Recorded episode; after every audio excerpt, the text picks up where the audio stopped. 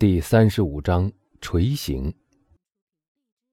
二位先生，基督山伯爵一边走进来一边说道：“请原谅我没有先登门拜访，我怕去的太早不太合适，而且你们也传话给我说你们愿意先来看我，所以我也就恭敬不如从命了。”弗兰兹和我对您万分感谢，伯爵阁下。”阿尔贝答道。我们正在左右为难、大伤脑筋的时候，您给我们解了围。我们接到您那恳切的邀请的时候，正在发明一种异想天开的车子呢。真的，伯爵一边回答，一边请两个青年就坐。这都是那个糊涂的派里尼不好，以致我不能随时帮助你们解决困难。他没有对我说你们的窘况。我，我很孤单寂寞。想找一个机会来认识一下我的邻居，我一听到可以帮助你们一下，我就赶紧抓住这个可以效劳的机会。两个青年欠了欠身子，弗兰兹还没有想到该说什么话，他还没有确定该如何行动。从伯爵的态度，丝毫看不出他愿意承认他们已曾相识过。他不知究竟是提起过去的事情好呢，还是看看情形再定。而且，尽管他确实就是昨天晚上对面包厢里的那个人，但也不能肯定他就是斗兽场的那个人。所以，他决定让事情顺其自然发展，而不向伯爵做任何正面的提议。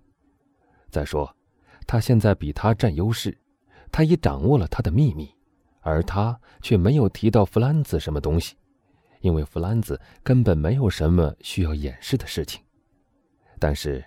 他决心要把谈话引到一个或许可以弄清他的疑虑的题目上去。伯爵阁下，他说：“您让我们坐您的马车，还让我们分享您在罗斯伯利宫所定的窗口。您能不能告诉我们，可以在哪儿看一看波波罗广场？”啊，伯爵漠不关心的说道，他的目光紧紧的注视着马尔塞夫。波波罗广场上不是说好像要处决犯人吗？是的，弗兰兹答道，觉得伯爵已转到他所希望的话题上来了。等一下，我记得昨天曾告诉我的管家，叫他去办这件事的。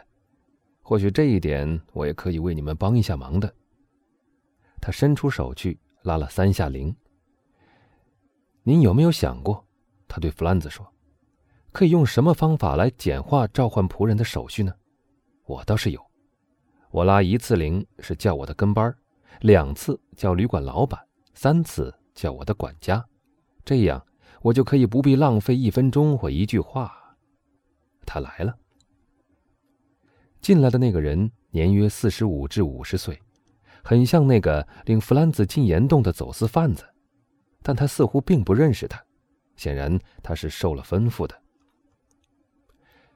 日尔图乔先生，伯爵说：“昨天我吩咐你去弄一个可以望到波波罗广场的窗口，你给我办到了没有？”“是大人。”管家答道，“但当时已经很晚了。”“我不是告诉你我想要一个吗？”伯爵面有怒色的说道，“已经给大人弄到了一个，那本来是租给洛巴尼夫亲王的，但我花了一百。”那就得了，那就得了，贝尔图乔先生，这种家务琐事别在这两位先生面前唠叨，好吧？你已经弄到了窗口，那就够了。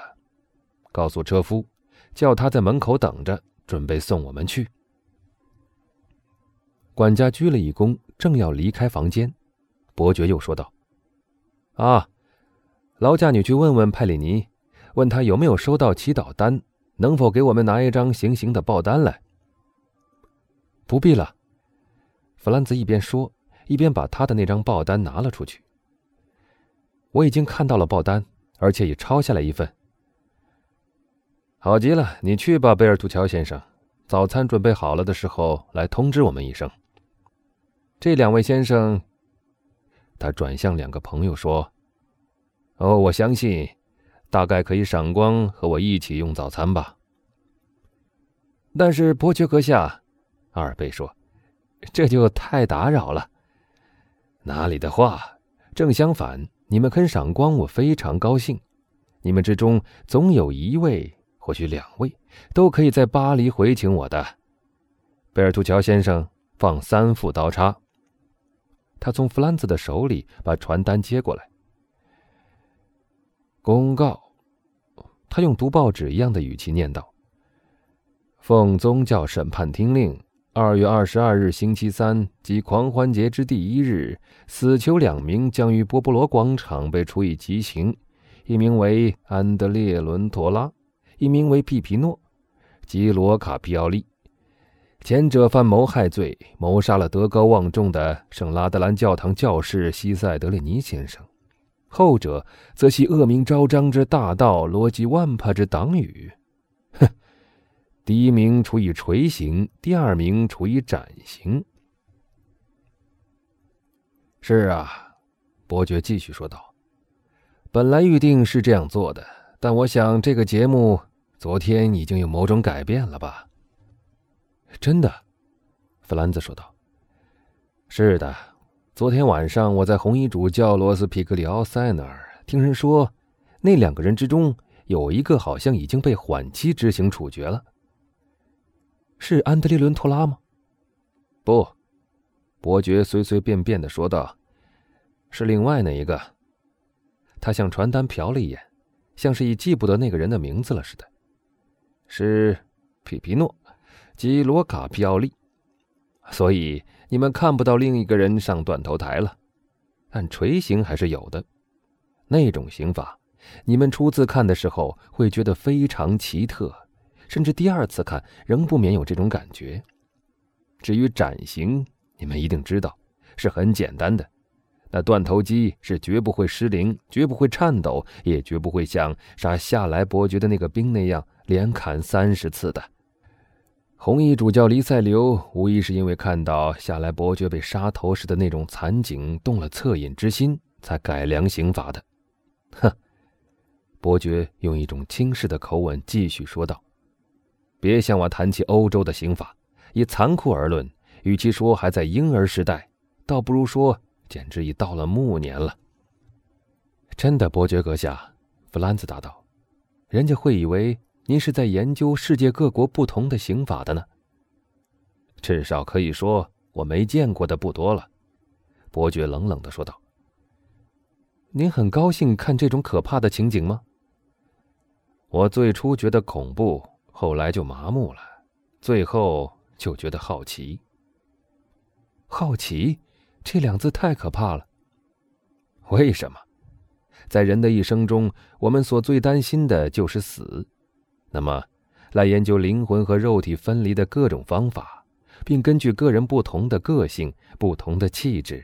甚至各国不同的风俗来测定从生到死、从存在到消灭这个转变过程上每一个人所能承受的限度，这难道算是好奇吗？至于我，我可以向你们保证一件事：你越多看见人死，你死的时候就越容易。依我看，死或许是一种刑罚，但不就等于赎罪？我不很明白您的意思，弗兰兹答道，请把您的意思解释一下，因为您已经把我的好奇心引到了最高点。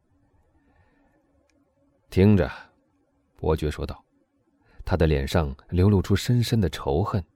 要是换了别人，这时一定会涨得满脸通红。要是一个人以闻所未闻、最残酷、最痛苦的方法摧毁了你的父亲、你的母亲、你的爱人。总之，夺去你最心爱的人，在你的胸膛上留下一个永远无法愈合的伤口，而社会所给你的补偿，只是用断头机上的刀在那个凶手的脖子上割一下，让那个使你精神上痛苦了很多年的人只受几秒钟肉体上的罪。你觉得那种补偿够吗？是的，我知道，弗兰兹说道。人类的正义是无法使我们得到慰藉的，他只能以血还血，如此而已。但你也只能向他提出要求，而且只能在他力所能及的范围之内要求呀。